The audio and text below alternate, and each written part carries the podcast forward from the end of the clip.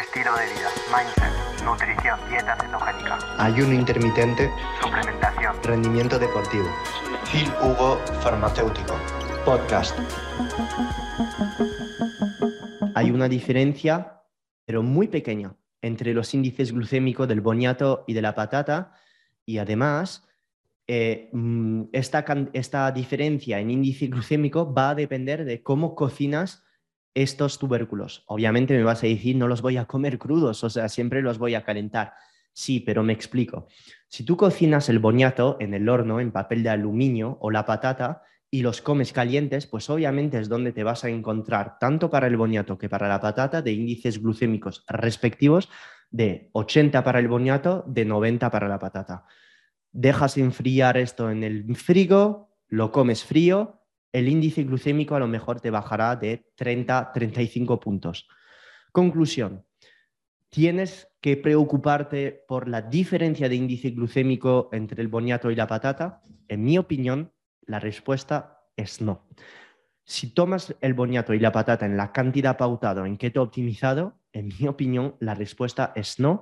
Entonces, sinceramente, no me preocuparía para nada por el pequeño pico de glucemia que te genere tanto el boniato que la patata. Desde un punto de vista dietético, sí hay una diferencia de unos 10-15 puntos entre el índice glucémico del boniato y de la patata. Y a nivel de, macronutrientes son muy, muy, muy parecidos.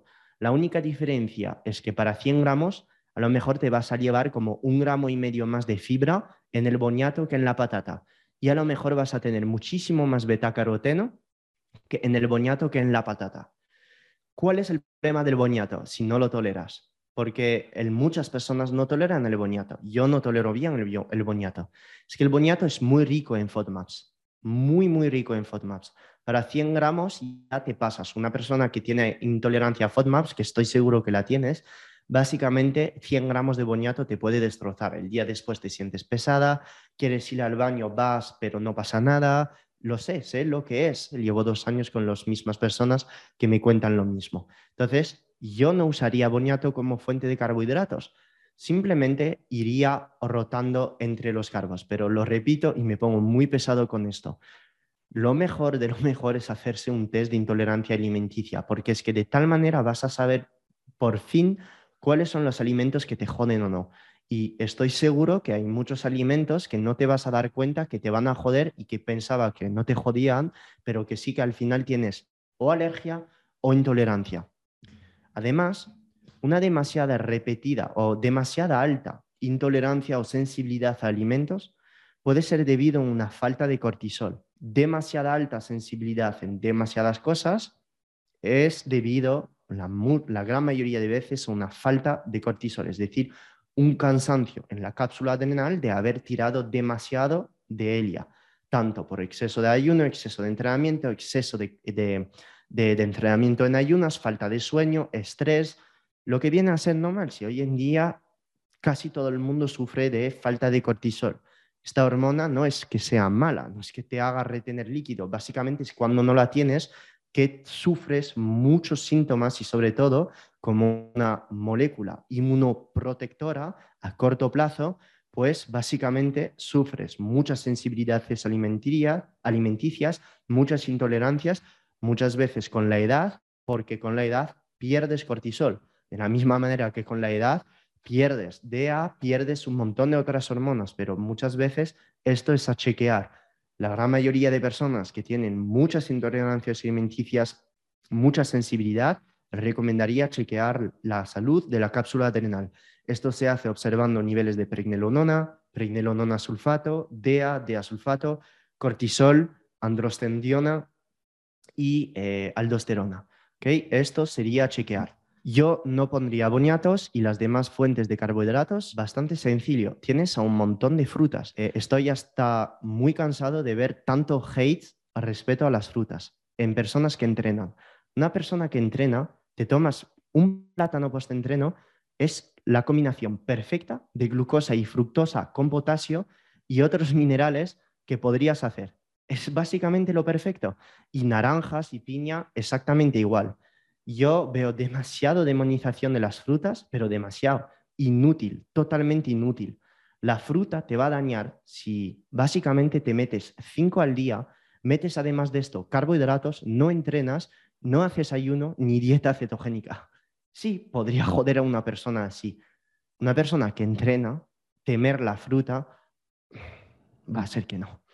Ninguna posibilidad de demostrarme esto, absolutamente ninguna. Y el tema de la lipogénesis de nuevo, que me demuestre que tomando dos frutas al día generes grasa. No, va a ser que no, no. Entonces, eh, yo no soy muy, muy fan de demonizar las frutas. En un diabético de tipo 2, pues sí, obviamente, si estás sentado en el sofá, no te mueves durante el día y tomas una naranja, pues va a ser que no.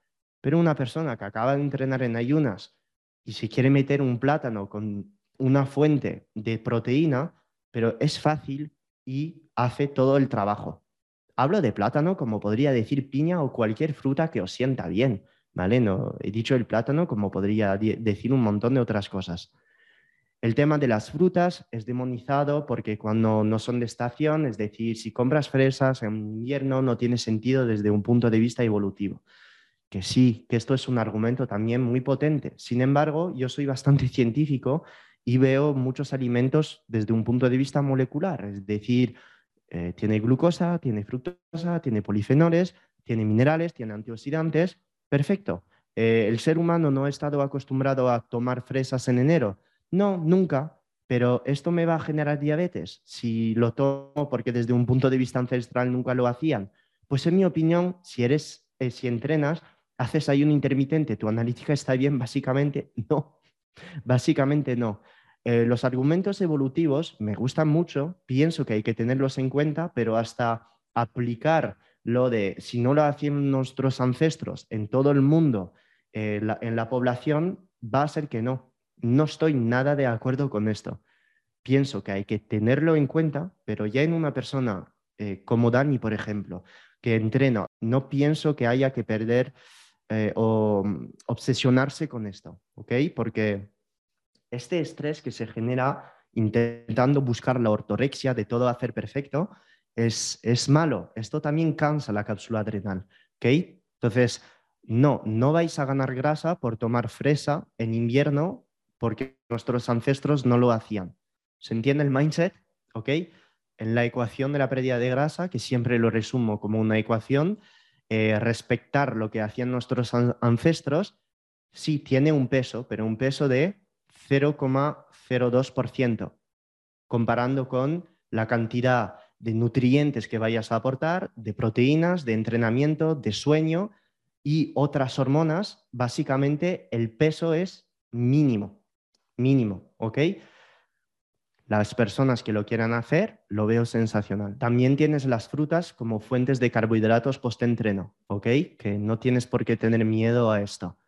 Em, las frutas, muchas tienen FODMAPs. La manzana, la pera, está petada de FODMAPs, ¿ok? Entonces, em, todo esto tienes también que ver qué es lo que te siente bien, qué es lo que te sienta mal.